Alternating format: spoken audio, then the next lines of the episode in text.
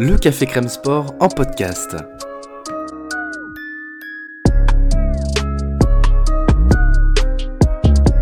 Actualité, analyse, débrief. Le CCS, c'est le média qui vous permet de comprendre le sport.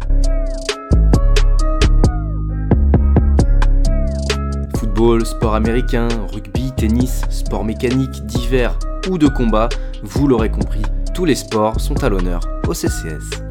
Colby Kamari know exactly what I expect. I need you to fight hard, I want you to fight clean. Keep yourself protected when I say stop, you stop. If you want to touch, do it now. God bless.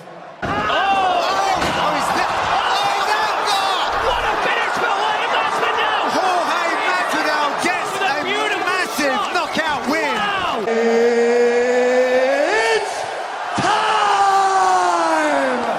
UFC 279, here we go! Hamza Chimaev contre Nate Diaz dans la catégorie des welter. Main event de cet événement qui se déroulera à Las Vegas au T-Mobile Arena. Bienvenue à toutes et à tous.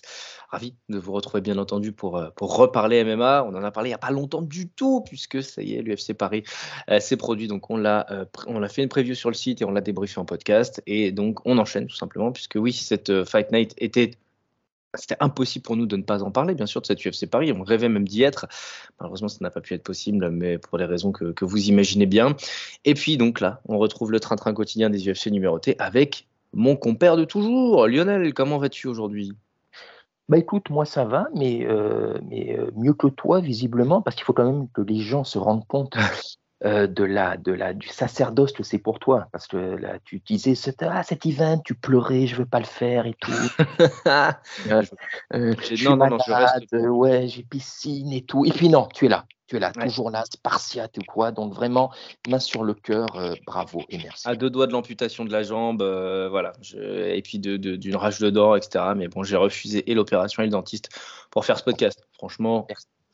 Ça suffit à soi-même. Je veux dire, on peut, on peut, on peut parler même assurément maintenant. Ce sont des guerriers dans l'octogone, ce sont aussi des guerriers qui en parlent. UFC 279 donc au T-Mobile Arena avec une des cartes les plus pauvres de l'année. Euh, c'est une carte de du UFC Fight Night assez inintéressante. Euh, je crois que on peut le dire comme ça. hein. De toute façon, c'est très compliqué. hein. Exception faite du Ramzat Chimaev, Ned Diaz bien sûr, mais qui est un combat très particulier. Bah, euh, on a vu des fight night et bah, celle de la carte du week-end qui vient de passer nous le prouve. Ah bah oui, clairement. on a vu des fight night bien plus intéressantes que ça, quoi. Et, euh, et bah, de toute façon, cette carte, on en prend. Bah, là, on va juste citer Dana White. Le- lequel Dana White, j'ai l'impression, au fur et à mesure du temps, prend de moins en moins de gants pour dire les choses. C'est clair. C'est maintenant, il en a rien à foutre et tout. Et il a carrément déclaré cette carte parce qu'il y a quand même des gens aux États-Unis, des journalistes qui se sont un peu euh, émus de la, bah, de, de la pauvreté que tu viens de, de, de pointer. Et il a carrément dit euh, qu'en gros, vu le main event, il n'y avait pas besoin de faire une carte autour. Voilà. Point barre. Mais il l'a dit, mais mot pour mot. Quoi. Limite, estimez-vous heureux qu'il y ait des combats et, euh, et qu'il y ait une soirée autour de ça. Quoi. Donc écoute, bah, bah, au moins c'est dit, au moins ils assument. hein. Ouais, ouais, bien sûr, mais bon, c'est c'est vrai que c'est quand même euh, Ah. pour, pour nous Européens qui avons pour ambition de nous lever à 4 heures du matin les, tous les week-ends pour regarder du MMA, euh, force est de constater que moi je vais le regarder parce que je serai réveillé, mais que je comprendrais que vous, vous soyez nombreux à nous écouter et nombreux même à l'intérieur de la rédac à ne pas le faire. Parce Non. que tout simplement, là, j'avoue qu'on n'est jamais. euh, ça va être compliqué. Mais d'un autre côté, chaque fois qu'on a une carte monstrueuse, eh bien, on est quand même souvent un petit peu déçu parce que les attentes sont énormes. Là, comme on n'a aucune attente, partant de rien, à partir du moment où on va regarder, on va toujours trouver des choses à dire, des choses à analyser. Et en fond, eh ben, peut-être qu'elle sera cool, cette carte de l'UFC 279. Tu vois, c'est ce qu'il faut, voir le, faut voir le verre à moitié plein des fois. hein. Absolument. Non, non, mais c'est tout à ton honneur. Mais et encore, j'ai envie de te dire, nous, Européens, certes, on va se lever à des heures indues, mais imagine aux États-Unis, c'est un pay-per-view. Est-ce que tu te vois payer soit, combien 70 dollars, je crois? 72-15, je crois même que ça va, ça va augmenter. 75. Ah, c'est C'est dur.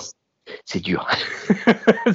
Je sais qu'ils donnent plus les chiffres des pay-per-view, mais celui-là, ah, même Je crois que malgré- 2022 est, est assez cata hein, en termes de pay-per-view.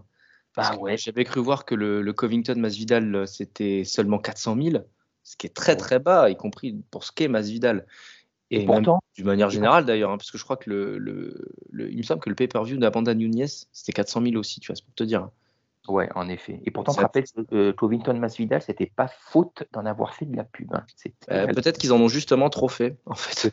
Ouais, peut-être. Mais après, tu sais, paradoxalement, peut-être que ce pay-per-view-là peut vendre, parce que bah, on en parlait en off juste avant de débuter l'enregistrement. Qui a vu le countdown qui est dispo sur la chaîne de l'UFC YouTube depuis dimanche soir euh, pourra le confirmer. Il n'y en a que pour le main event que mm. pour le main event. C'est quoi C'est 47 minutes et 43 sur le main event, je crois, un truc comme ça, ah, par la peine de Tony Ferguson et de Jing Lee ça fait cinq minutes Ferguson euh, contre Lin. C'est ridicule, mais c'est vraiment, mais c'est grotesque. et tout le reste, c'est du schéma F Diaz. Donc clairement, l'event n'est fait que pour ça. Et si ça se trouve, on va être surpris, ne serait-ce qu'au euh, au niveau des pay-per-view, puisque Diaz, euh, je crois qu'on s'en rend pas trop compte ici, mais Diaz aux États-Unis, c'est une star, mais vraiment, et même au-delà de la sphère MMA, c'est un sportif euh, c'est un sportif reconnu et reconnu. Et, euh, Shimaev, bah écoute, euh, là je le vois encore aujourd'hui sur Twitter, il draine les foules. C'est vraiment un fan fan mm. libre. Je ne sais pas si tu as vu passer la dernière polémique. il s'est accroché avec Costa, ils se sont croisés au Performance Institute à Las Vegas. Ah, je ne savais pas. Voilà, et donc ils ont failli. Alors, je mets des guillemets, il y a dix guillemets de chaque côté de failli. Hein. Ils ont failli en venir aux mains, voilà, donc ça crée toute une polémique. Mais si tu veux, et du coup, la question du jour, c'est euh, est-ce que Shimaev battrait Costa? Et pour beaucoup de réponses de ses fans, c'est oui, tu vois. Donc, mm prouve à quel point le, le, il fait partie de ces combattants qui sont idolâtrés, qui drainent quelque chose autour d'eux. Voilà, ils ont une aura qui fait que les gens veulent le voir. Voilà, veulent le voir. Donc si ça se trouve, écoute, avec ces deux-là, Dana, il, sait ce qu'il fait. Si ça se trouve, on va être surpris, ne serait-ce qu'au niveau des ventes. Potentiellement, oui. En tout cas, c'est vrai que cette, cette brouille potentielle ne peut faire que renforcer l'intérêt autour de ce duel qui sportivement n'en est probablement pas un, on va en parler, mais qui, euh, mais qui voilà, se, suffit à lui-même, en fait, deux noms qu'on va retrouver dans la cage. On va en parler un petit peu tout à l'heure, de toute façon, on va faire bah, de toute façon, on va parler quasiment que de ça, euh, puisque, comme on le disait, la carte est quand même assez pauvre. Il n'en demeure pas moins qu'il y a un événement. Et euh, donc, on a des early prélims très très pauvres. Après, bon, c'est pas là qu'on attend de toute façon les stars ou qu'on attend les, gros prospects. Hein. De toute façon, quand en général on est un prospect à l'UFC, dans le meilleur des cas, on est mis sur le premier combat de la main card et dans le pire des cas, on est mis dans les prélims, mais quand même, on reste euh, assez accessible pour les gens. Pour cette UFC 279, donc, les prélims, on a euh, Darian Wicks qui était censé affronter Cédric Doumbé à Paris, qui sera contre Luan Lanes, qui ont euh, respectivement 3, 2 et 1 combat à l'UFC et qui ont aucune victoire. Donc voilà, ce ne sont pas des combattants euh, qu'on attend dans la catégorie des welter. Ensuite, on a Melissa Martinez contre Elise Reed chez les Stro, euh, deux combattantes qui, elles aussi, n'ont pas beaucoup d'expérience à l'UFC. Melissa Martinez, c'est son premier combat et Elise Reed, c'est son troisième, elle n'a qu'une victoire. Euh, après, bon, on se rappelle de, Pudilova la semaine dernière, enfin il y a deux semaines, qui, qui avait une victoire pour quatre défaites et qui, qui a fait un combat, ma foi, fort intéressant. Donc pourquoi pas. Ensuite, on a Chad Heilinger contre Alatengeli, le chinois dans la catégorie des bantams, la catégorie des tueurs à gages, euh, deux combattants que j'avoue ne pas connaître non plus, mais je ne suis pas le seul. Euh, un combat d'un côté, une victoire pour l'américain, pour le canadien plutôt, et 5 euh, combats à l'UFC, dont 3 victoires pour le chinois, donc attention quand même, hein, deux profils intéressants. Et puis le dernier combat, c'est entre Norma Dumont, ranké numéro 15 chez les faiseurs féminines, contre Daniel Wolf, l'américaine. Bon, vous l'aurez compris, Daniel Wolf, c'est son premier combat à l'UFC d'ailleurs. Vous l'aurez compris, pas grand chose à retenir. Darian Wicks, on le connaît parce qu'il était censé combattre Cédric à Paris. Euh, Norma Dumont, qu'on connaît euh, grossièrement notamment parce qu'elle est rankée et puis qu'elle avait euh, avait, avait quand même un petit peu combattu à l'UFC, puisqu'elle a trois victoires quand même, euh, notamment contre Aspenad et Felicia Spencer. Et puis voilà quoi, hein, tout simplement les prélims, les early en tout cas sont pas, euh, sont pas, sont pas sexy quoi, il faut le dire. Ah bah tu as, tu as tout dit. Effectivement, non là c'est là c'est un peu compliqué. Là c'est vraiment pour les fans hardcore, vraiment quoi. Ceux qui se tapent toutes les cartes, qui loupent rien, euh, qui veulent éventuellement voir un prospect ou quoi, ou qui veulent analyser la discipline, parce que là vraiment c'est du, là c'est du vrai. Hein. Ouais. Encore une fois, hein, ça, conforte notre, notre point de vue que le roster de l'UFC est bien trop grand euh, est bien trop deep euh, parce qu'après il y, a des grosses disparités de talent et de, de, profils qui font que parfois ça perd un petit peu en intérêt. Preuve en avec cette carte des prélims. On commence ensuite avec euh, les prélims avec un combat que pour le coup, avec deux combattants qu'on connaît plutôt bien. En tout cas, nous, Jack Collier contre Chris Barnett. Chris Barnett, qui est euh, le, dieu vivant de l'Exan de la rédaction, qui, on se rappelle, avait fait ce, spinning wheel kick sur la tête de Gian Gillante, l'envoyant à la retraite, et cette célébration devenue légendaire après avec cette espèce de salto et, euh, et, euh, euh, et, Daniel Cormier qui était mort de rire. Euh, Jack Collier, on le connaît aussi parce qu'il a affronté quelques noms quand même à l'UFC, notamment des prospects en l'occurrence contre lesquels il a toujours perdu. Je me rappelle de son combat contre Thomas Spinal. il avait aussi combattu son dernier combat d'ailleurs, c'était contre Andrei Arlovski il y a quelques mois seulement. il avait perdu, donc euh, voilà, preuve en est que Jake Collier n'est pas euh, n'a pas d'aspiration particulière chez les lourds. Pour le coup, il l'est un peu trop. Euh, je trouve que dans, une catégorie des, des heavyweights où on voit quand même des profils musculeux, là il s'avère que même s'ils sont parfois un peu gras, il s'avère que Jake Collier et Chris Barnett ne brillent pas par leur shape, hein, ça c'est le moins qu'on puisse dire. un mot peut-être de ce combat-là, il s'avère que Collier est largement favori hein, sur les odds, moins 345.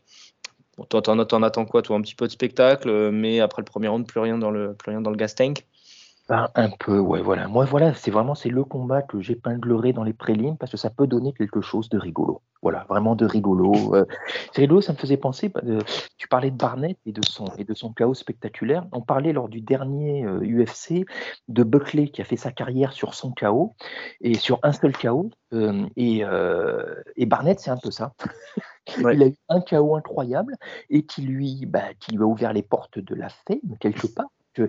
euh, dès son combat suivant, on a vu quand même que c'est très limité. C'est très limité.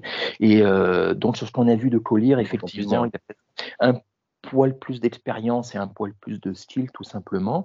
Et moi, j'attends vraiment un combat fun. Moi, j'aime bien avoir des poids lourds, bien lourds, bien gras, quoi. Tu vois, c'est à.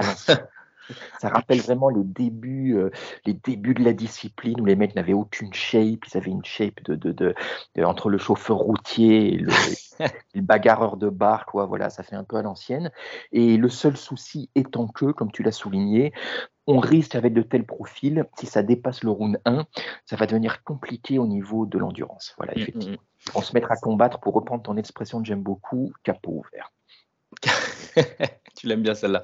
Après, c'est vrai que Jack Collier, il a plus d'expérience que Barnett, même si Barnett est plus vieux. Et en plus de ça, dans sa carrière, il s'avère qu'à l'UFC, il a quand même euh, combattu longtemps dans les, dans les combats, c'est-à-dire qu'il est rarement tombé KO, il a rarement mis des KO aussi, donc peut-être que lui justement c'est mieux gérer un petit peu cette, endurance et ah bah, c'est mieux de toute façon parce qu'il est, il est plus technique que Chris Barnett, il sait probablement mieux gérer euh, les secondes qui s'égrènent. Tu te rappelles le, dernier combat de Barnett, je ne me souviens plus contre qui c'était, mais il avait quand même. Un, Tchèque, je crois, ou un Slovaque, je ne sais plus. Donc il avait été vraiment euh, largement dominé. Hein. Techniquement, il y avait Martin Boudaille. Et euh, il avait, de mémoire, il avait simulé à un moment un hypoke ou je ne sais quoi, tellement il n'en pouvait plus en fait au niveau du cardio. Donc du hmm. coup, il cherchait, tu sais, des échappatoires pour, pour reprendre un peu son souffle, pour reprendre ses forces. Voilà, quoi. C'est, euh, il a une explosivité, une vitesse euh, surprenante pour son gabarit, mais en contrepartie, effectivement, dès que ça dépasse le round ça devient, ça devient très compliqué. Ouais, ça, c'est le moins qu'on puisse dire. On passe au combat suivant chez les middleweight. Denis Tioliolin contre Jamie Pickett. Deux cartes assez pauvres euh, dans leur carrière respective. 10 victoires, 6 défaites pour le russe et 13 victoires, 6 défaites pour l'américain. Euh, c'est, il a tout simplement même pas de photo euh, sur l'UFC. Donc euh, voilà, c'est le, l'anti-prospect en fait. je regardais ça avant de, avant de tourner le podcast. Je, voilà, c'est, assez, c'est assez surprenant. mais, mais pourquoi pas? J'avoue que ce combattant-là, je ne le, connais pas. et donc voilà, deux dans la catégorie des, des middleweights qui peut laisser place à certains talents. Il n'en demeure pas moins pour le coup, ça a l'air vraiment, ça ressemble vraiment à un combat qu'on met pour, euh, pas pour le mettre encore une fois, hein. pas grand chose à retenir. Tu dois mettre, je crois, tu dois mettre minimum 12 combats sur une carte, donc euh, il faut la remplir. Voilà. voilà. Shamil Abdourakimov contre Jailton Almeida, ça c'est un petit peu plus intéressant euh, en tout cas, moi, ça m'intéresse un petit peu plus. Bon, que, donc, Chamil, bon, il a, il a, il a 75 ans, hein, le pauvre, mais euh, euh je sais il a 43 ans, je crois, de mémoire. Je vais me permettre de, te, de t'interrompre parce que je crois à vérifier, mais que Abdourakimov, il est forfait. Ah, il me parce que sur le site officiel de l'UFC, au moment où je parle, il est sur la carte contre, contre Jelton Almeida. D'accord. Au moment où je parle. Je, suis en ce moment sur le site de l'UFC 279 Chamil contre Jelton Almeida. Et donc peut-être qu'il ne l'est plus, mais en tout cas, mais tu vois, là, je suis sur, sur un autre site en même temps et je vois que Almeida est contre Anton Tourklage à l'UFC 279. Donc un petit peu compliqué. Oui, non, non, mais il me semble, j'avais vu passer, il me semble que, euh, tu sais, les fameuses infographies de MMA Junkie ou quoi, et comme mmh. quoi Abdourakimov, pardon, euh, a été blessé. D'accord. Bon, bah, il s'avère que l'UFC n'a pas fait son boulot alors. Euh, d'actualiser la, carte, signe vraiment encore une fois d'un intérêt prononcé pour cet événement. Mais voilà, je suis sur un autre site et en effet c'est contre Anton Tourklage qu'il devrait combattre, un vaincu, hein, 8 combats, 8 victoires le Suédois. Euh, qui a l'air d'être un, gros puncher, qui sort des Dana White Contender Series d'ailleurs, tout comme euh, notre cher Jayton Almeida. Almeida qui, fait partie des prospects hein, chez les lourds, 31 ans seulement, 10 victoires par soumission, c'est bien aussi. Euh, d'une certaine manière, un minimum rafraîchissant d'avoir ce genre de combattant chez les lourds qui est un artiste du sol, c'est rare, en tout cas dans le roster de l'UFC. Et je trouve que rien que pour ça, bah, j'ai envie de le voir en fait. J'ai envie de le voir à l'œuvre. Absolument, absolument. Et, euh, s'il ne combat pas euh, donc à la limite, je me, c'est presque plus intéressant, j'ai envie de te dire, parce que euh, lequel Chamil restait quand même sur trois défaites, et puis ouais, il a quoi Ouais, et puis 41 ans et tout. C'est bon. Je me demande s'il est même pas encore plus vieux. Ah, c'est pour, ce serait possible. Ouais, ce serait possible. Mais, mais donc, ouais, non, non, mais pour revenir sur Almeida, bah, écoute, ouais, tout à fait. Ah, il a 41 ans, pardon, t'as raison. pour moi. Je crois qu'il en avait 43, tu vois. Bon, après, c'est. Bon, après. Hein, c'est pas loin. Niveau-là. Mais ouais, non, non, mais je suis à voir. Puis en plus, ce sera intéressant de voir les. Moi, j'aime bien quand il y a des combats rapprochés de la même catégorie, tu vois. On aura ouais. Barnett avant et tout. C'est c'est intéressant comme ça, tu peux Ça permet de des ordres, des ordres de passage aussi, savoir euh, qui ouais, plus que l'autre et tout. Ouais. Euh, Almeida, j'ai vu aussi, je ne l'avais pas précisé, mais il vient des light heavyweight à la base. Euh, un peu plus tôt dans sa carrière, il était, euh, il était chez les light heavyweight, donc bah, prise de masse. Lui, pour le coup, est très musculeux, hein, clairement. Et, et, donc, bah, pourquoi pas, quoi. On peut voir un profil un peu plus rapide euh, et puis un petit peu plus à l'aise au sol. Euh, voilà, ça peut être intéressant. Attention, hein, du coup, pour, euh, pour son adversaire, pour son adversaire Tourclage, qui, bah, qui, a, fort à faire. Moi, je, mise bien sur une victoire d'Almeida qui rentrerait progressivement dans le top 15. Pareil, pareil. Dernier combat des prélims, le main event des prélims. En général, on a toujours un combat cool. Et eh bien là, on a Hakim Dawoudou contre Julian Erosa euh, dans la catégorie des faiseurs, la catégorie des tueurs à gages. Euh, je, crois que je vais le dire à chaque fois maintenant que c'est un combat dans, ces, dans cette catégorie-là.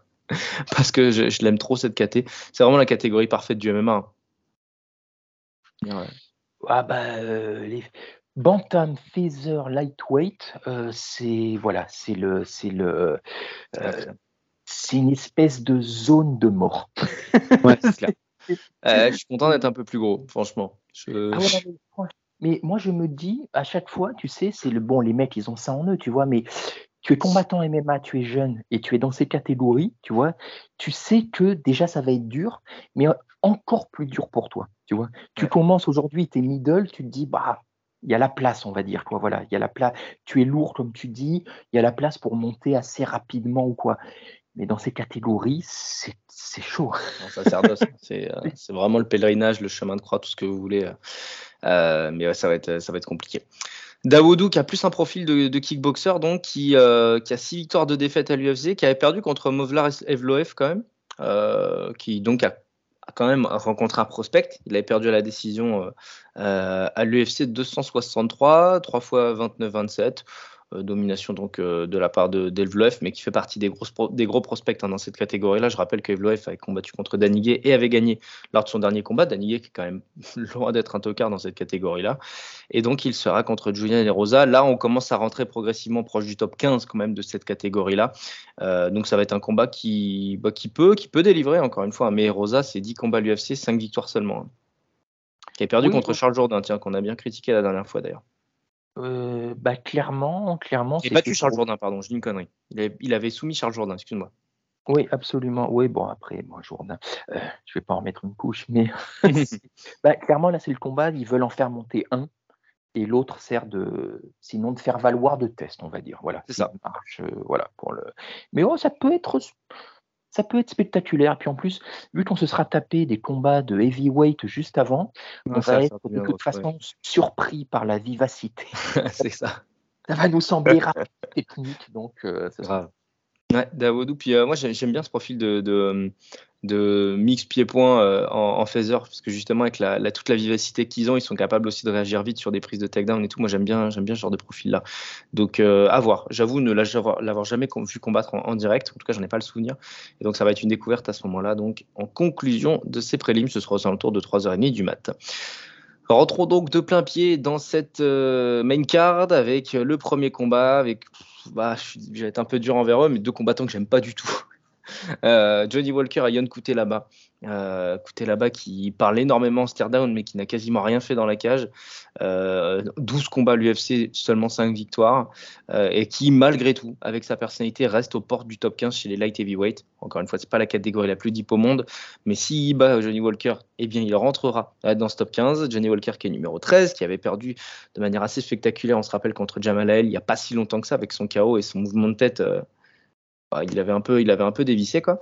Et donc Couté là-bas d'ailleurs qui est favori des bookmakers, voilà, moins 180 encore une fois les odds en MMA, c'est quand même pas loin d'être souvent du grand n'importe quoi. Et euh, et même si j'aime pas ce combat, même si j'aime pas les combattants, euh, force est de constater que euh, j'ai quand même bien envie de voir si Couté là-bas, qui est encore jeune, est capable d'avoir une marge de progression encore une fois, ou encore Johnny Walker. Bref, le point de passage est important pour les deux, je pense. Ouais, et en même temps, j'en sais rien, tu vois, parce que, en fait, cette carte, je l'ai regardée, tu sais, quand je l'ai regardée avant de commencer le podcast, je me suis dit, sais, j'aime bien faire des thèmes pour les events, soit Ouais. avant, soit après, il y a un thème des fois qui se dégage. Et là, le thème de cet event, c'est que quasi tous les combattants de la même carte, en tout cas, sont complètement cinglés. Il n'y a que des cas sociaux sur la carte, que des. Et, euh, et donc, ça peut donner des combats, même si les combats n'ont pas forcément lieu d'être ou quoi, mais ça peut donner, tout combat peut Ah, donner un raison, j'ai j'ai jamais fait le rapprochement. Et chaque combat peut donner un banger potentiel tellement c'est, on a des profils mais qui frisent la, qui frisent la démence psychiatrique quoi. Et là, Ouais. d'un côté, tu as Couté là-bas, c'est Couté là-bas quoi. Ouais, il n'y a pas grand chose à dire en fait. Ouais, il n'y a pas grand-chose à dire. Johnny Walker, qui est un cinglé notoire, si ce n'est que l'un est un cinglé méchant, Couté là-bas, Ouais, L'autre est un cinglé Walker- cool. Voilà, c'est un cinglé cool, exactement. D'ailleurs, juste, j'en profite pour, je crois que je, euh, je l'ai fait passer dans le fil de discussion de la team, mais après ce week-end, il y a un mec qui voulait faire le- un combat entre, pour désigner l'homme le plus en colère de l'UFC, et entre Vettori et Couté là-bas. Et c'est exactement ça, quoi. C'est des mecs. rêverais voir ça. Tu sais, c'est des mecs qui sont tout le temps vénères, t'as l'impression qu'ils sont tout le temps énervés. Tu, ah, tu leur dis bonjour, ils ont envie de te frapper, tu sais, pour rien. T'as envie de dire, mais. Ah, mais Vettori, c'est fake. Écoutez, là-bas, je pense qu'il est vraiment con en fait de base. Quoi. Euh, là-bas, c'est là-bas, tu vois qu'il a, il a pas la lumière à tous les étages, hein, c'est Ah compliqué. hein. C'est- euh, Walter non plus. on, est même, donc, on est même sur une panne d'énergie localisée quand même. hein. C'est fort possible. ouais. il y a la prise est débranchée là, franchement. Ouais. ouais. Mais du coup, ça peut donner un combat super fun, vu que les deux adorent la bagarre, adorent faire n'importe quoi, euh, adorent le spectaculaire. Donc, ça peut vraiment donner. Moi, ce que j'attends, c'est euh, une baston. C'est une vraie baston. ouais, faut qu'il se passe quelque chose parce que sinon ça Il va être quelque chose. Ah oui, oui, oui, ça c'est sûr. Mais je pense qu'il ne pourra que se passer quelque chose, tu Ouais. vois, tellement. Mais euh, Je vois, je vois trop la situation, tu sais, où t'en as un qui fait juste une toute petite provocation et là ça part dans tous les sens. T'as- t'es vraiment, mais- c'est la mèche qui, euh, c'est, tu, tu allumes une allumette dans une, euh, dans, dans, dans- à côté de, de- je sais pas, d'une, d'un truc à gaz. euh, Ah, mais complètement. Et tu vois, ce qu'on a vu avec Imavov contre Buckley, ce sera, ça peut être ça, la puissance 10, quoi. Voilà. Mm. Ils vont se chauffer dès les stare-down, ça va être absolument n'importe quoi. Et quelque part, on espère que ce sera ça, parce que sinon, ils ont quand même chacun, ils ont une technique assez limitée, en dehors de leur côté spectaculaire. Le QI fight aussi est pas terrible. hein. Le QI fight, que, non, c'est même pas qu'il est pas terrible, c'est qu'il n'y en a pas. Il brille par son absence. Et du coup, en fait, en dehors, absents ont en toujours dehors de leur, en dehors de leur côté, euh, euh, ouais, en dehors de leur côté spectaculaire qui peut emballer un fight, ils n'ont pas grand-chose à proposer, et même dans leur, as- dans leur euh, aspiration, parce que les deux sont dans le ventre mou de la KT. Aucun des deux n'a d'aspiration pour ni pour le titre, ni pour un top 5, ni pour un top 10, c'est fini tout ça. Donc tous, pourquoi on les a mis sur cette carte? C'est pour qu'ils se tapent sur la gueule, quoi, et que ce soit divertissant. C'est le combat qui ouvre la main carte, c'est tout ce qu'on attend, quoi. Voilà. Oui, on attend aussi, euh, voilà. Pour le coup, il est plutôt bien placé lui. Oui, complètement. Oui, oui. Et puis, et puis, euh, euh, et puis voilà, on attend d'eux qu'ils fassent un peu le show durant la Fight Week. c'est, n'oublions jamais, jamais, tu vois, avec les UFC Paris, on a parlé des débuts de l'UFC, comment c'est. Parmi les modèles de l'UFC, il y a la WWE, il y a le catch. Dana White s'en est jamais caché, quoi. Et donc, pour lui, les personnalités de combattants sont presque aussi importantes que les combats eux-mêmes. Donc là, avec Johnny Walker, c'est pour ça qu'il n'a pas été coupé, d'ailleurs, encore, on imagine, parce que honnêtement, il n'a pas le niveau UFC, sans lui faire injure, quoi. Non, tu non, vois. mais écoutez là-bas non plus, encore. Tout est là-bas non plus, voilà. Donc, il bénéficie d'une catégorie qui est extrêmement faible et qui manque de personnel. Et ils ont une personnalité bah, qui est fan-friendly pour le, euh, que ce soit pour une bonne, pour le bon comme pour le Pour le pire. public popcorn, Et- pour le public popcorn beer, c'est parfait. Exactement. Voilà, tu imagines ça, voilà, un bon public américain bien imbibé à la bière, là, ils seront bien faits le temps que commence la main card, et ça peut, euh, et puis voilà quoi, ça peut donner un truc fun. C'est, Ouais, c'est- c'est un truc, euh, ça peut donner un truc fun. ouais. Irene Aldana contre Massy Kiasson dans la catégorie des bantams féminines désormais. La numéro 4 contre la numéro 10. Les deux combattantes qui ont touché leur plafond de verre un petit peu plus tôt dans leur carrière à l'UFC et qui sortent d'une victoire respective chacune. Euh, moi, j'avoue que Irene Aldana, j'aime plutôt bien. euh, j'aime plutôt bien son, profil. Euh, elle avait perdu contre euh, mais c'était en 2020. Elle a quand même peu combattu en deux ans. Elle va faire seulement, enfin, elle aura fait trois combats en trois ans. Donc, donc voilà, je, suis content de la revoir dans, l'octogone, qu'elle justifie un petit peu son, classement chez, les, chez les Bantams. Bon, on a compris, de toute façon, elle fait partie de celles et ceux qui sont plutôt bien classés, mais qui ont toujours perdu contre les filles qui sont, plus de, qui sont devant elle. Les Choukajian, euh, les Holly Holm, etc. Holm qui, bon, depuis 2020, est quand même dans un vrai déclin. Euh, il n'empêche qu'elle s'est remis. Elle, a quand même battu Kunitskaya, quand même, qui, fait partie des, des noms aussi dans cette catégorie-là. Et euh, Massy Kiasson, euh, donc, qui, a, qui a battu Norma Dumont lors de son dernier combat. C'était l'UFC 274 il n'y a pas longtemps. Elle a combattu il y a 4 mois seulement. Et elle a perdu contre des filles bah, qui sont rankées autour d'elle, hein, Raquel Pennington et euh, Lina Landsberg. Euh, Kiasson combat plus, mais Aldana semble quand même devant euh, dans, le, dans le profil. combat féminin qui, bah, qui a sa place hein, dans cette carte. Bah, écoute, une main carte, il faut, on l'avait dit la dernière fois, il faut soit un combat de poids lourd, soit un combat féminin. Voilà. Ouais. Donc là, on, a le combat féminin. Après, bon, elles sont rankées, mais c'est quoi Là, je viens de regarder 10 et 4 et 10. 14. Euh, 4, 4, euh, pour Aldana, ouais. ouais. Moi, j'ai 14 hein, pour Aldana. Ah, bah merde, putain, bah, pourtant je suis sur le site de l'UFC encore. hein. Encore? Bon, écoute, non, non, mais tu dois avoir raison. Mais Aldana J'ai 4, tort pour Chamil, alors du coup je vais quand même vérifier, Non, revérifier, on sait jamais.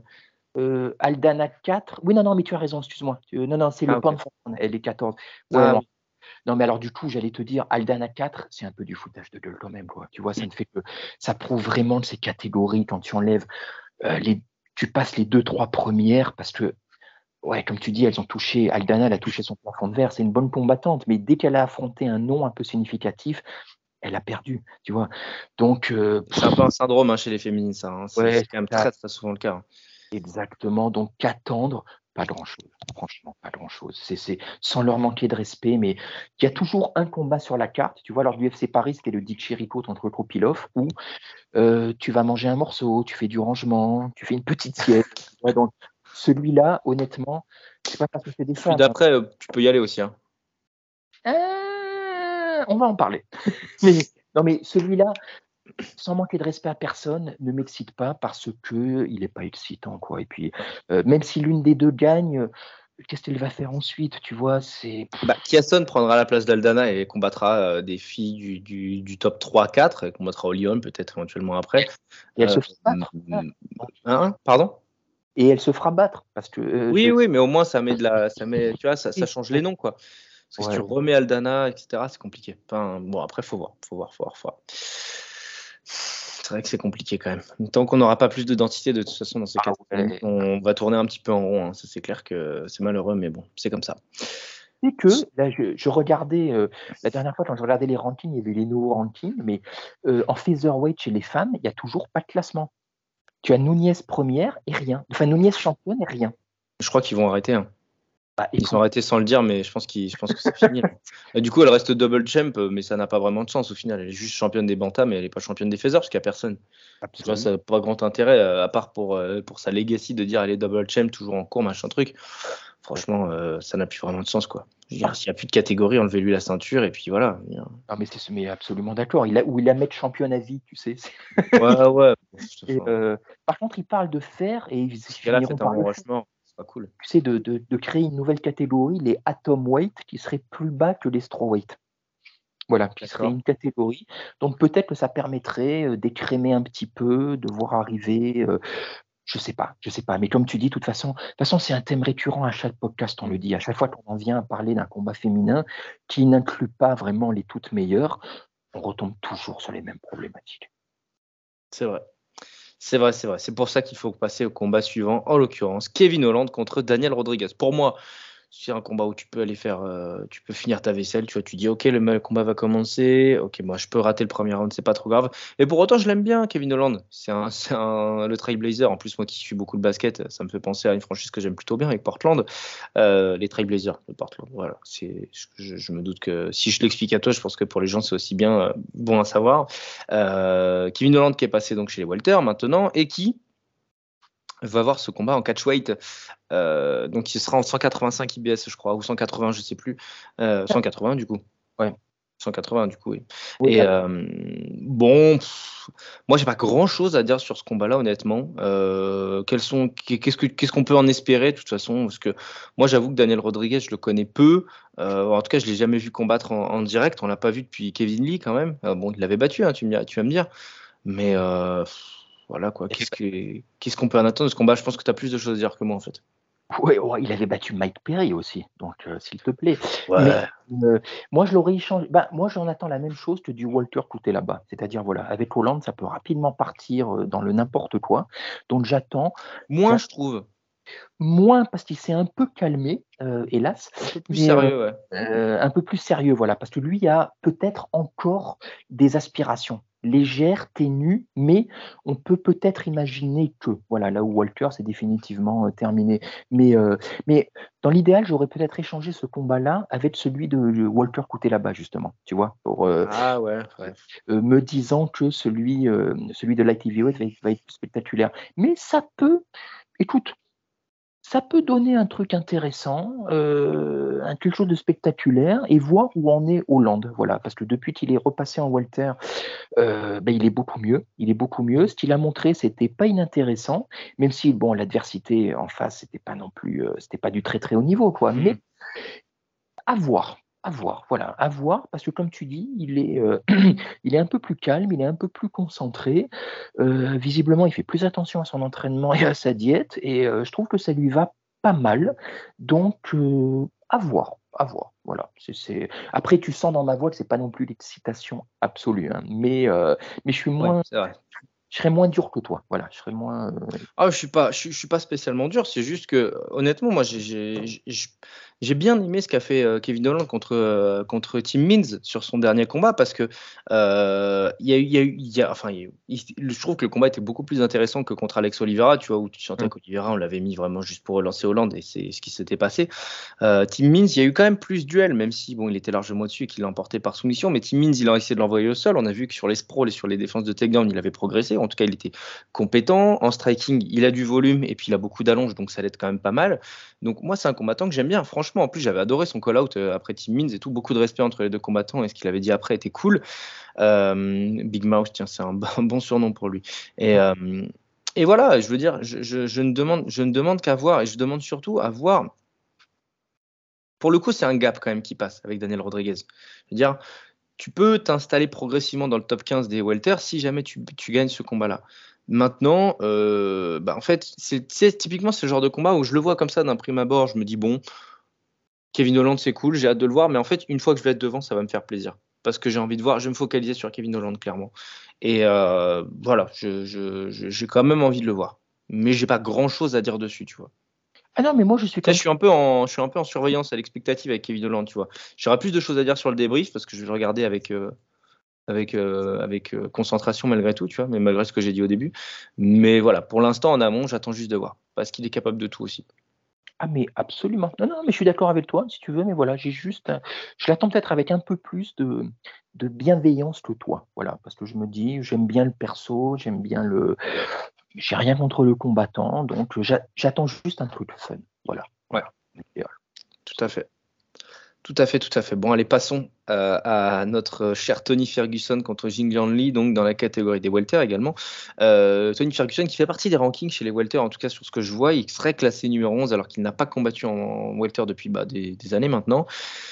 Contre le numéro 14, bon, bah, notre cher Tony Ferguson, il sort de quatre défaites consécutives, dont euh, bah, la dernière qui est, qui est malheureusement clinquante, et c'était il y a seulement quatre mois. Euh, un chaos, euh, le, front kick de Michael Chandler qui lui a éteint la lumière, il est déjà de retour. Euh, difficile de et se remettre et ensuite revenir à l'entraînement. Je crois qu'il a changé de training camp en plus. Enfin bref, il a, il a changé pas mal de choses. je ne sais pas si on est sur de la résilience ou sur de la, ou sur de la dinguerie, hein, honnêtement.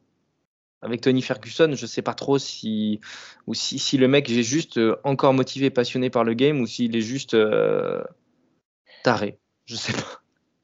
Je sais pas. Mais en tout cas, je suis content de le voir, encore une fois. On l'adore, euh, Tony Ferguson. N'oublions pas qu'on est sur la carte, euh, sur l'event des cas sociaux. Donc, euh, tu parles de taré. Tony Ferguson, c'est un, un pléonasme. Voilà, c'est synonyme. après, que dire? Écoute, c'est le problème, c'est qu'on adore Ferguson, mais j'ai l'impression que Ferguson, il n'est plus là, en fait. Il est plus là, tu vois. Moi, j'aurais fait partie des gens qui auraient aimé le voir bah, juste se retirer après son chaos contre Chandler.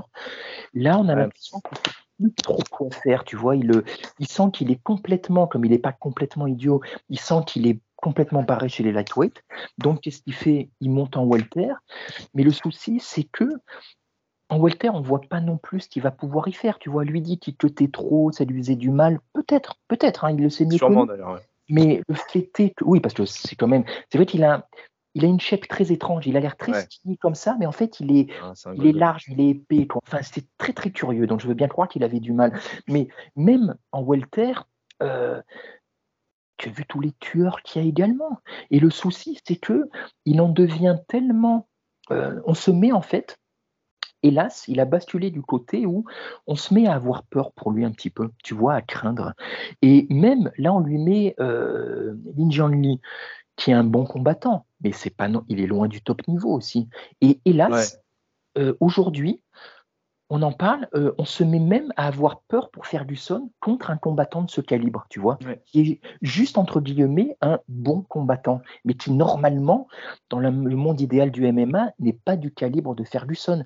Et malgré tout, je crains qu'aujourd'hui, ce soit juste trop fort, parce que Tony, il est tout simplement, il y est plus devoir de réserve oblige. Mm. Euh, souviens-toi le premier round qu'il fait contre Michael Chandler, qui gagne. Et ça, c'était pas prévu. Euh, sachant qu'en plus, Michael Chandler, le premier round, c'est son jardin.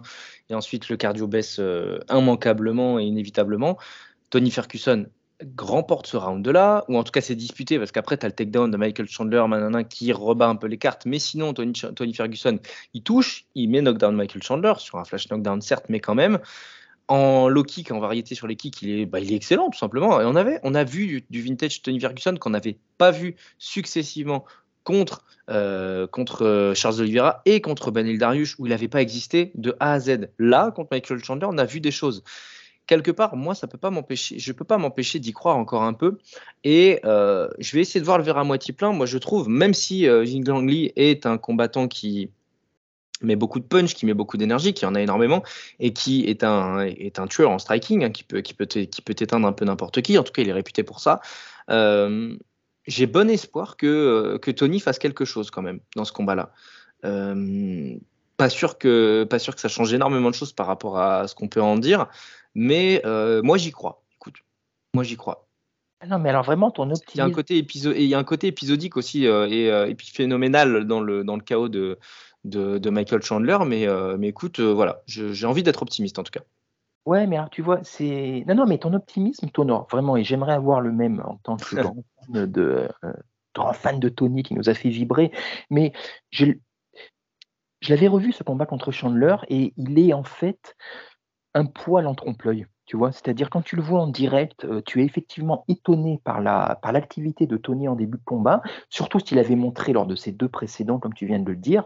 Mais en fait, quand tu le revois un peu à froid, tu vois que en fait, il a un il a un demi-round dans lui. Tu vois, à partir de la moitié du round 1, Chandler l'amène au sol, et là déjà c'est quasiment terminé. Tu vois, déjà il le, il le vide, il lui vide sa stamina, et en fait, c'est, tu vois, je, je crains qu'on l'ait vu un poil plus beau euh, même sans parler du chaos, hein, terrible. Mais tu vois que moi, le premier, on l'a vu peut-être un poil plus haut parce que juste simplement, il était meilleur que, il avait fait plus de choses en tout cas que dans ses deux précédents combats, sachant qu'en plus Chandler, avec son style très spectaculaire, euh, était le combattant pour le faire briller. Voilà, tu vois, par rapport à Darius qui sont beaucoup plus cliniques, mathématiques et intelligents, il faut le dire, et talentueux.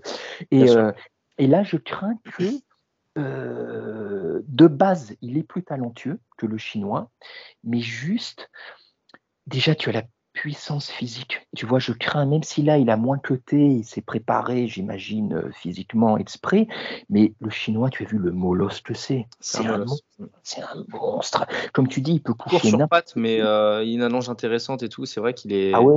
Et puis, il a, il a, un gabarit très, une silhouette très étrange et comme tu dis, il a le KO power. C'est ça, moi je crains que Tony fasse encore, prenne encore des dommages parce que je, je crains puis juste, il y est plus. Tu vois, j'ai l'impression que, enfin c'est pas une impression, il a basculé vraiment clairement. Euh, le combat contre Gaiji, ça a été la bascule. Vraiment, Gaiji lui a c'est rare de voir vraiment, tu vois, d'assister à un moment où tu te dis ça a basculé là, mais là, j'ai vraiment, on a l'impression que Gadji lui a enlevé des points de vie, tu sais. Et mm. quand on dit la fameuse formule cliché, il lui a pris son âme, mais là, pour de bon, j'ai l'impression que Gadji lui a pris une partie de son âme, en tout cas que une partie de l'âme de Tony s'est envolée ce soir-là, il l'a plus, et il lui manque quelque chose. Et depuis, je le trouve, je le trouve vieux. Tu vois, c'est, je veux pas être méchant ou péjoratif, mais simplement, il a pris, il a quel âge déjà? Il, est plus 38 ans. 38 ans déjà, mais le fameux âge octogone, il en a deux fois plus, avec tous les dommages qu'il s'est pris. Tu vois, il fait user, je trouve. Tu vois, il fait, j'ai l'impression, je suis pas sûr qu'il ait encore ça en lui. Tu vois, tu posais la question en début, est-ce qu'il peut nous surprendre? Est-ce qu'il peut avoir ça en lui? Je suis plus sûr qu'il ait ça en lui, justement. Voilà, je, je, et je crains contre vraiment, là, le combat de samedi, je crains qu'il se fasse encore salement, salement tabasser. Vraiment salement tabasser, quoi. Et ce serait d'autant plus triste que là, cette fois-ci, tu n'as pas, tu n'as pas un elite fighter, tu n'as pas un Chandler, tu n'as pas un Oliver, tu n'as pas un Darius, tu vois. Tu n'as que un Lin Lee, avec tout le respect qu'on lui doit. Et ah, ce serait triste, tu vois, vraiment, ce serait. est-ce que, est que, tu vois, parce qu'il ne faut pas oublier que c'est quand même un combattant hyper complet de base, Tony Ferguson, tu crois pas au changement de niveau, tu crois pas à un peu de sol, tu crois pas je crains que ce soit. Lui trop... n'est pas réputé pour ça, tu vois. Non, mais je crains. Non, mais là, pour le coup, il y a le gabarit, tu vois. Il y a le gabarit, il y a la puissance. Pourra-t-il aller au sol? J'ai l'impression, tu vois, les gens parlent, et on a. Moi, le premier était un peu abusé par son début de combat contre Chandler, mais quand les gens te parlent de Ferguson et tu vois les highlights, c'est toujours. Euh, c'est toujours du, du, du pré-2018. Tu vois ouais, c'est du RDA. C'est du Kevin Lee, c'est du, euh, ouais, c'est, du Barbosa aussi. Hein. Putain, il l'avait sali, Barbosa aussi. Ah oui, oui, complètement. Et, à cette époque, c'était l'un des, sinon le meilleur lightweight de son temps, quoi, clairement. C'était une terreur. et ça fait cinq ans, et depuis, il y a eu l'opération, il y a eu les combats où il s'est pris je ne sais combien de coups. J'ai l'impression ce Tony-là n'existe plus, tout simplement. Et, euh, et, non seulement, moi, je pense, bah, on le reverra pas, mais en plus, je commence vraiment à craindre. J'ai peur qu'il commence à faire les combats de trop actuellement. Tu vois, voilà, que, euh, qui se mette, même si se fait, même s'il se fait pas mettre KO, mais qui se, qui se fasse tabasser. Je crois qu'il a plus beaucoup de combats sur son, sur son contrat de toute façon. Je me demande si c'est pas le dernier ou l'avant-dernier celui-là. Bah écoute, franchement, c'est le, le, Après, je sais pas du tout ce qu'il en est au niveau de ses finances, de ses machins ou quoi, tu vois, mais j'espère vraiment que même si. Tu vois, c'est le genre de combattant, il pourrait m'inquiéter dans son après-carrière, tu vois. Le, je verrais bien un côté à la BJ Penn ou Diego Sanchez qui soit font n'importe quoi et deviennent tarés en dehors de la cage, soit bah, parce qu'ils ont besoin d'engranger de l'argent, mm. euh, aïe, vont au Bernocle, continuent à se prendre des coups alors qu'ils ont clairement plus le niveau, tu vois. C'est, c'est... Et hélas, et franchement, mais Jamais j'aurais pensé ça de Ferguson, tu vois, parce qu'il était justement, on parle de son prime, il était tellement artiste, tellement. Euh, il avait un truc en plus, vraiment, qui fait que c'était jouissif de le voir combattre. Et ça, ça, ça y est plus. Ça a disparu. C'est devenu un combattant beaucoup plus normal et qui, du coup, hélas, euh, euh, bah, est sur la pente descendante, mais dans le, dans le mauvais sens du terme, quoi, tu vois. Et, euh, euh, et, et, oui, tu disais, il a changé de camp. Il est allé chez Jackson Wink depuis, euh, Ouais. depuis quelques temps, quoi. Mais ça, est-ce que c'est pas aussi en trompe-l'œil, tu vois, parce que le Jackson Wink, ils sont assez controversés dans leur manière d'entraîner leur team, et notamment au niveau du striking, parce qu'ils sont eux-mêmes se disent spécialistes du striking, ce qui fait sourire beaucoup de gens, tu vois, parce qu'on dit qu'en fait, ils sont pas si bons que ça. Ils sont bons en récupérant des combattants qui ont déjà des styles, tu vois, mais euh, ils sont pas forcément bons à les former ou à les transformer. Et est-ce que tu peux transformer quelqu'un comme Ferguson à son âge? Tu vois, Non. vu tout ce qu'il a Non, non, pris, pas. personnellement, j'y crois pas. Voilà, je suis comme toi. Donc, euh, donc voilà, moi je crains juste, j'espère juste que euh, bah, dans l'idéal, oui, qu'il nous surprenne, qu'il fasse le phénix, mais j'y crois pas.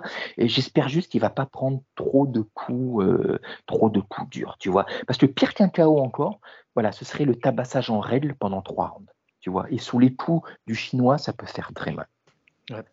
Écoute, euh, je, suis moins, je suis moins craintif et moins, comment dire, moins affirmatif sur, euh, sur, euh, sur ça, mais, mais je demande à voir de toute façon. hein. On est peut-être au crépuscule de la carrière de, enfin, on est sûrement au crépuscule de la carrière de Tony. Euh, de le voir dans la cage, déjà, ce sera bien, et puis en espérant que bah, qu'il prenne pas trop de dommages, comme tu l'as dit. Est-ce qu'on passerait pas au main event, mon Lionel? Ah, ce main event, ah, ça va être dur d'en parler aussi. hein. Ça va être dur d'en parler. Ramzet Chimaev contre Ned Diaz, plutôt dans la catégorie des welterweight, le numéro 3 contre le numéro. Bon, Pas, le- pas de numéro. le numéro 1, semble-t-il, apparemment. hein. Le numéro 1, en tout cas, dans sa tête, il est, il est quadruple champion. Donc, euh, donc voilà. Euh, Ramzat Chimaev, donc le Suédois contre l'Américain, le All-American. Les odds sont clairs. Moins 1150 pour Ramzat, plus 750 pour Ned Diaz. Euh, voilà. Je vais essayer de, de faire l'avocat du diable. Autant que faire se peut, et aussi dans une forme de, logique des choses, hein, bien évidemment, puisque Ramzat est ultra favori, vous l'aurez compris, et pour le coup, on va suivre les odds. hein, il faudrait un miracle, euh, un, sais pas, un- une intervention divine pour que Ned Diaz l'emporte. Mais quand on voit ce qui s'est passé, je vais commencer directement par ça, et ensuite on va en discuter. Quand on voit que Ramzat contre Gilbert Burns a croulé sous, bah, a croulé sous l'émotion. Il a, été trop émotionné. Il n'a pas écouté les dires de son coach, et on le voit d'ailleurs très bien dans le countdown. Euh, il a voulu casser la gueule de Gilbert Burns, il n'a pas réussi. Il a failli être mis KO une fois, il a failli mettre KO une deuxième fois. Il a réussi à s'imposer quand même parce qu'il est tout simplement plus fort que Gilbert Burns. Mais émotionnellement, il n'a pas réussi à lui casser la gueule en 90 secondes, ça l'a frustré. Ned Diaz, on ne lui casse pas la gueule en 90 secondes. Ou en tout cas, euh, personne ne lui a jamais cassé la gueule en 90 secondes.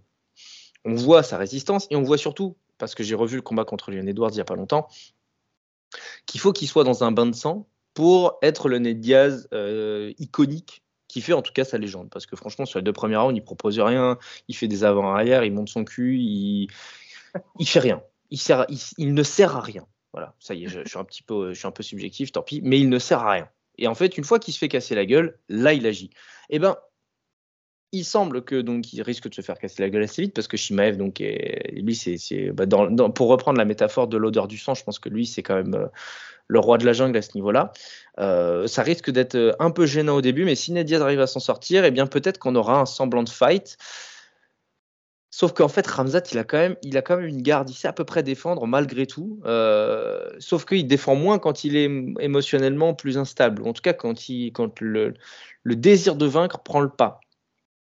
Quand il a plus le combat à sa main, en fait. Quand le combat est à 50-50, on a vu contre Gilbert Burns qu'il n'arrivait pas émotionnellement à tenir le truc. Sauf qu'en fait, ce qui s'est passé contre Gilbert Burns, il l'avait jamais vécu. Là, il sait ce que c'est. Va-t-il en tirer les leçons? Je l'espère pour lui. Je trouve quand même, on l'a vu avec le countdown, que son staff a l'air vraiment excellent.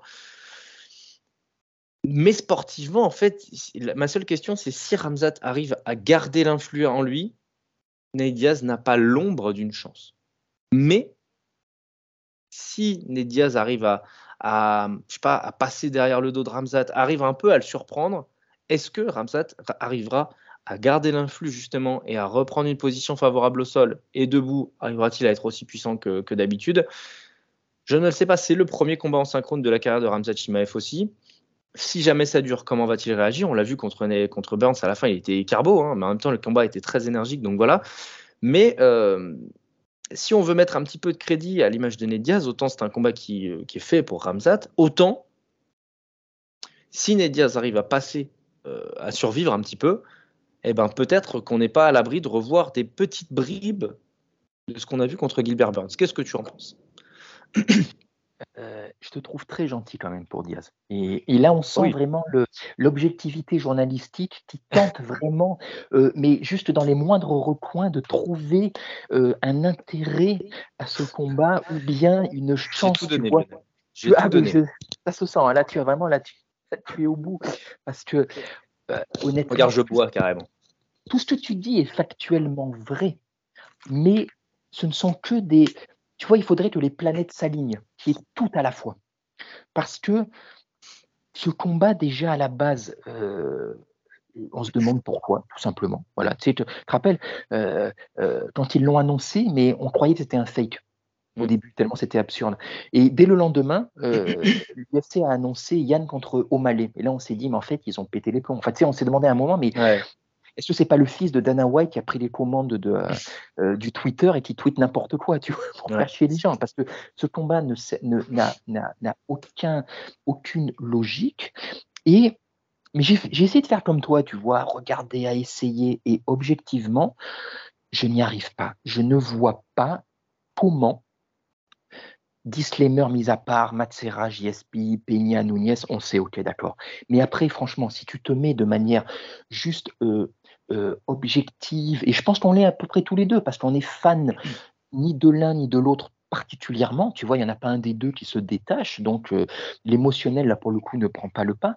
Je ne vois pas comment, mais vraiment, hein, comment Diaz peut l'emporter. Ou pire, comment Ramzat pourrait perdre, tu vois, s'il est supérieur en, tout, en tout, peut-être cardio excepté, parce que comme tu l'as dit, ça va être son premier 5 rounds. Le reste, il est plus puissant, il est plus agressif, il est plus jeune, il démarre plus vite, il est plus explosif, euh, son striking euh, est plus létal, euh, il a le KO power, il peut toucher des gens sur un coup, il l'a déjà montré, il a une lutte, bah là on n'en parle même pas par rapport à Diaz. Alors, en plus, il n'aime pas les lutteurs, Diaz. Hein, alors, les deux choses où Diaz peut être peut-être supérieur, c'est petit 1, le sol pur, mais là, on parle de JJB pur, on ne parle pas de sol MMA, si je puis dire, parce que Diaz, mm. il est bon au sol, mais il est, par contre, il ne sait pas, il s'est mal transitionné. Voilà. Ce que fait au contraire très bien Ramzat. Et euh, au niveau de la stamina, voilà, effectivement, au niveau de l'endurance, il n'a jamais fait de 5 rondes, donc éventuellement peut-on voir. Mais sinon, effectivement, son côté émotionnel qui a failli jouer des tours entre Burns, eh ben, de la même manière que Imavov va beaucoup apprendre après son combat contre Buckley, je pense que Ramzat, ça aura été bien ce combat. Ça lui aura énormément appris. Il va pas faire la même erreur deux fois. Voilà, justement. Surtout qu'il sait que c'est un 5 rounds et qu'il a devant lui un mec durable. Mais à part ça, à part ça, je vais juste citer deux. Je ne vois pas en quel, comment mais vraiment, Diaz peut l'emporter. Je vois pas, il est inférieur en tout, sans compter son âge, sans compter le fait qu'il est complètement carbo dans sa carrière, que ses derniers combats, il n'a rien montré, mais rien. Contre Edwards et contre Masvidal, il fait quasiment le sac de frappe pendant. C'est gênant, c'est très très gênant. Ouais, c'est gênant. C'est... Mais à la limite, tu te demandes, vraiment, le début contre Masvidal et le, le, début contre Edwards, moi j'étais comme toi, tu vois, moi j'ai de l'affection pour Diaz, j'ai rien contre lui, rien pour lui, mais rien contre lui, mais tu te demandes vraiment, mais ce qu'il faisait là, tu vois, il n'avait rien à faire dans la cage. Tu te dis, mais il y a une telle différence de niveau euh, que, c'est des combats qui n'ont pas lieu d'être, vraiment. Et, et, je crains que ce soit la même chose qu'entre Ramzat. Et, et, si on veut juste euh, prendre deux combats références qui pourraient éventuellement euh, nous montrer ce que vont être ces combats-là, d'un côté, tu prends Diaz contre McDonald, contre Rory McDonald. Mm-hmm. qu'il avait, alors certes il est vieux, c'était en 2011, je crois ou pas, mais McDonald l'avait ragdoll pendant trois rounds. Il l'avait pris, mis au sol, tabassé, pris, mis au sol, tabassé. C'est-à-dire, et c'était un Diaz jeune, affamé, euh, qui était encore très affûté qui n'avait mm. pas fait toutes les guerres qu'il a fait. C'est-à-dire que ce qu'avait fait McDonald il y a plus de dix ans, mais on imagine un Shimaev affamé comme il est actuellement, le faire, mais en puissance 10. C'est-à-dire ça peut virer au film d'horreur. Mais vraiment, quoi. Mm. C'est à l'épouvante pure et simple. Euh, et bah, le combat contre Burns, euh, que, de la part de Shimaev, Burns qui a un excellent striking, qui a, enfin un très bon striking en tout cas, qui est beaucoup plus puissant que Diaz, qui a un sol phénoménal aussi. Et Shimaev a réussi à, s'en sortir, à ne pas se laisser embarquer, euh, a réussi à clincher, à imposer sa puissance, et même en ayant failli, euh, en ayant failli euh, être KO, il a réussi à, s'en sortir malgré tout. Et tout ce que Burns a proposé, Diaz va le, propose la même chose, mais en moins bien, je trouve, aujourd'hui. Ah, largement. le, striking de Burns aujourd'hui est infiniment même plus complet parce que tu regardes Nate Diaz aujourd'hui et je encore une fois en, ayant analysé ce qu'il avait fait contre Len Edwards, il fait pas de crochet, il fait pas de overhand, c'est que du direct bras avant bras arrière. Je pense que c'est même pas si difficile que ça à lire, tu vois. Mais ce, là, franchement, et là, c'est une vraie, c'est une vraie interrogation. Hein, c'est même pas pour persifler, mais mm. ce mythe du Ned Diaz bon striker, je sais pas d'où il vient. Mais vraiment, ah, quoi. D'accord, d'accord. Il a aucune variété. Il a aucune variété. C'est très non et puis ça part de loin les coups, ils sont téléphonés, ils sont. Je ne comprends pas. Ils sont rapides quand même. Ils sont rapides. Ouais, mais pas puissant du coup. Tu vois, il, il, il, il, a du volume, mais là où son frère réussissait à allier volume, à y mettre un peu de puissance, ou en tout cas à étouffer l'adversaire, euh, lui, il n'y arrive pas. Il est d'un gabarit plus léger. Il met du volume, voilà, mais c'est n'importe quoi, c'est téléphoné, c'est envoyé de loin. Euh, je sais pas, je comprends pas, je comprends pas. Voilà, donc il, n'a a pas de striking les Diaz. Il utilise peu ses pieds en plus et tout. Enfin, je veux dire, c'est. Ah, pesant. Hein, oui, il est lourd sur ses appuis. Il n'a pas de striking, euh, Nate Diaz. Il faut arrêter avec ça. du coup, tu vois, il a une boxe en ligne qui est, qui est correcte, euh, qui, qui, a, bah, qui, a, qui, a, neutralisé certains, qui a failli neutraliser Leon Edwards. Mais en même temps, il était dans une telle phase de confiance qu'en fait, bah, franchement, on peut même pas lui en vouloir. Quoi. Il l'a concassé pendant 4 ans et demi. Euh, mais aussi, moi, je pense vraiment, et là, euh, je m'étais fait insulter sur les réseaux par certains quand j'avais dit ça à l'époque, mais je pense que Edwards, quand il a réussi à connecter Edwards, Edwards était dans le syndrome Masvidal quand il a combattu Diaz, c'est-à-dire quand tu tapes sur un mec pendant deux ou quatre rounds, comme sur un sac de frappe, t'es fatigué. c'est juste fatigué. Et les gens qui disent que Diaz revenait dans le round 3 contre Masvidal, mais jamais de la vie. C'est juste, juste, que Masvidal était fatigué et attendait son second souffle parce que pendant deux rounds, il venait, il venait de lui taper dessus pendant 10 minutes non-stop. C'est tout. Mais même quand tu vois ces vidéos d'entraînement, Diaz, euh, quand, il est, euh, quand il est au PAO ou quoi, c'est euh, c'est avec son de C'est ouais, c'est T'as l'impression qu'il a débuté la boxe il n'y a pas très très longtemps, quoi. Tu vois. après, c'est pas c'est pas son, c'est pas sa dominance, c'est un mec du sol à la base, c'est un mec qui fait du JJB, mais juste qu'on arrête de dire que voilà, c'est un striker d'élite ou quoi. C'est, il a réussi à connecter McGregor une fois dans leur premier combat. Alors peut-être que ça vient de là, je sais pas. Probablement pour la même raison que Masvidal et Edwards d'ailleurs. Hein.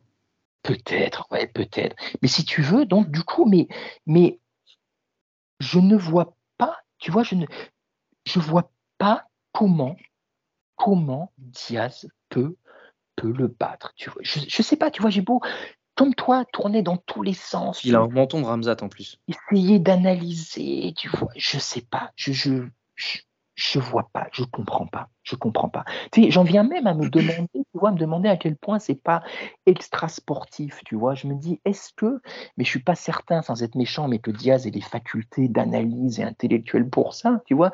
Mais je me suis à un moment demandé, est-ce qu'il veut pas faire euh, comme Rockhold, tu vois. Ah ouais il fait de son dernier combat pour faire des conférences de presse fracassantes, tu vois, faire un peu n'importe quoi, dire ses quatre vérités à tout le monde, tu vois, ce serait déjà, ça.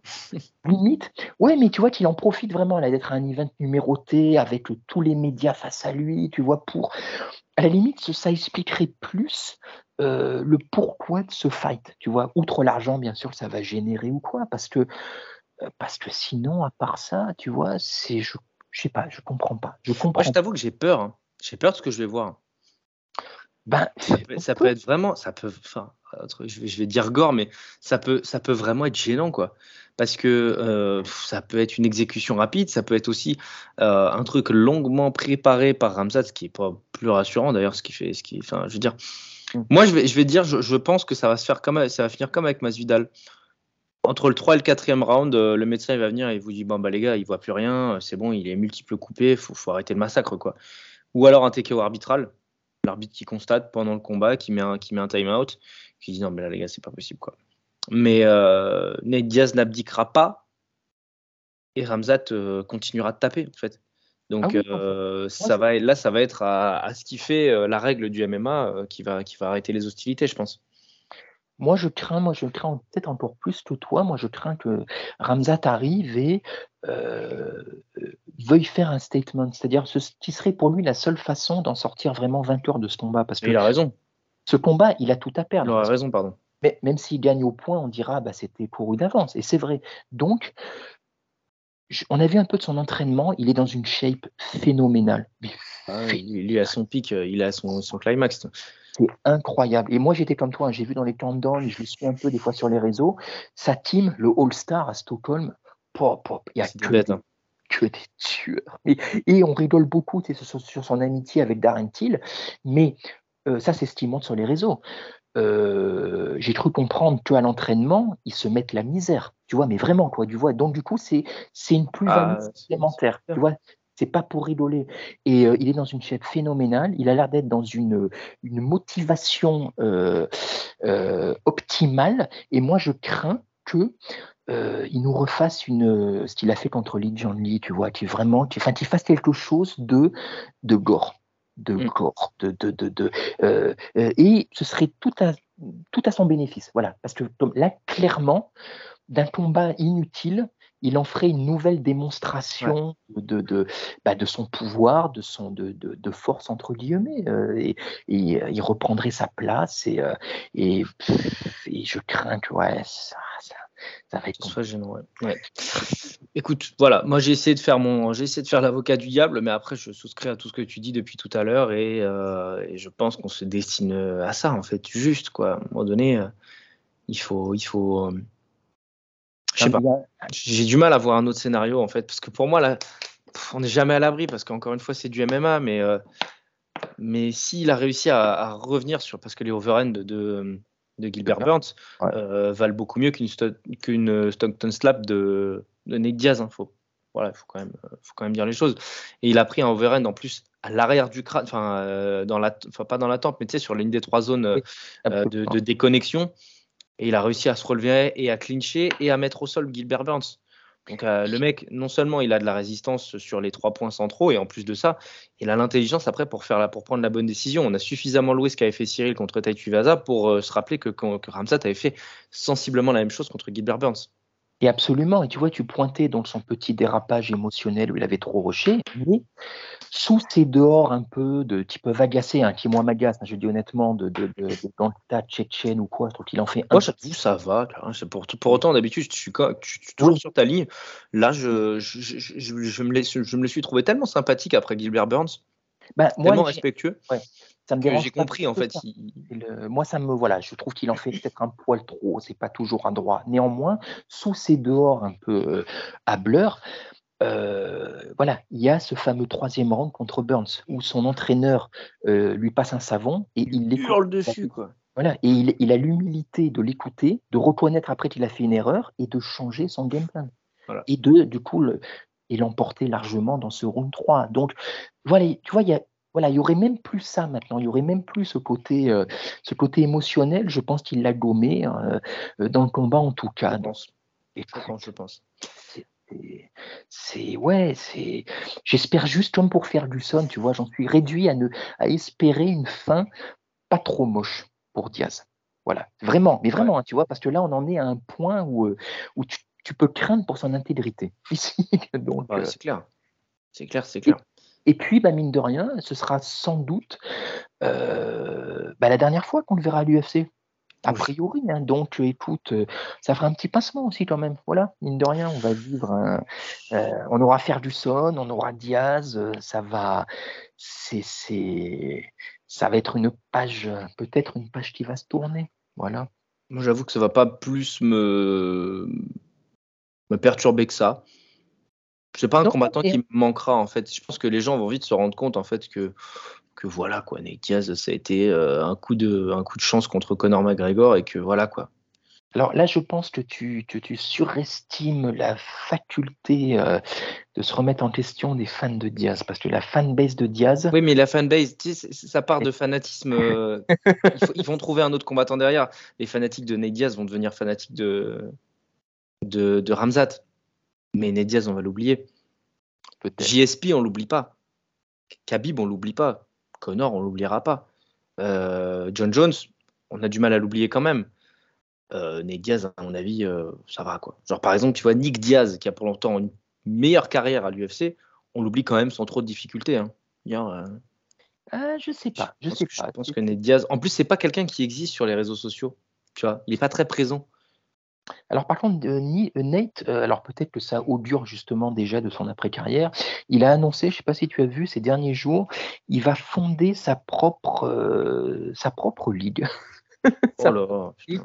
Et alors, alors c'était encore un peu nébuleux, mais ce serait une espèce de grosse structure qui serait à la fois, qui s'appelle Real Fight, euh, parce que voilà, Be Real, euh, euh, qui serait donc, qui ferait des fringues, qui formerait des combattants, il serait une académie. Ça, Et- pourquoi pas hein, L'académie, moi, je suis hyper pour. En plus, les Ah. deux, les deux frères, ils ont énormément de choses à apprendre, tu vois. Et, et, et de à faire, déléguer, pardon, à, à Voilà. faire apprendre aux autres, pas apprendre eux, évidemment. et qui voudrait peut-être aussi organiser des combats. Voilà, bon, après on se verra. Ah, mais de toute façon, il paraît que le, ce sont d'excellents profs et d'excellents pédagogues. hein. Ils donnent des cours notamment aux gamins dans la. Ah ouais, mais Nick Diaz, la là, tu sais, il, c'est, enfin, ce que j'en avais vu, moi, franchement, c'est un, c'est un super type, en fait, hein, Absolument. pour déléguer les choses et tout. Donc, écoute, euh, donc voilà. Donc c'est le. Après, voilà, pour revenir sur le combat, j'attends un combat un minimum fun comme les autres en fait. Voilà, c'est- cette carte, je crois qu'il faut rien en attendre de, de, de, de technique, de tactique, de. on va, Ouais, bien sûr. on va pas avoir du beau On va MM. voir, on va Voilà. voir, on va voir. Mais euh, le débrief, en tout cas, euh, j'ai, j'ai hâte d'arriver au débrief malgré tout, tu vois, parce que euh, parce qu'il y aura des choses à dire, j'en suis persuadé, quoi. En tout cas, bon, bah, on va s'arrêter là. hein. Une heure, euh, on est en dessous de nos standards. D'habitude, on est, on est passé un peu à une heure et quart, une heure et demie sur les previews. Là, en une heure, une heure cinq, on avait fait, le- on a fait ce qu'il fallait. Je te remercie beaucoup, mon Lionel. Encore une fois, n'hésitez pas à interagir avec nous, à répondre un petit peu à tout ce qu'on a pu dire, tout ce qu'on a pu évoquer sur cette, euh, sur ces, sur ces duels et notamment ce duel en main event entre Ramzat Chimaev et Nate Diaz. Et puis, ben, écoutez, rendez-vous 4 heures du matin. hein. On va essayer de discuter un petit peu avec vous pendant la nuit. Et puis, euh, puis euh, n'oublions pas que le MMA est un sport formidable. Absolument. Allez, à très vite. Ciao. Merci à tous d'avoir été jusqu'au bout du podcast. Encore une fois, si ça vous a plu, n'hésitez pas à mettre une bonne note sur les plateformes, ça améliore notre visibilité. Encore merci et à très vite.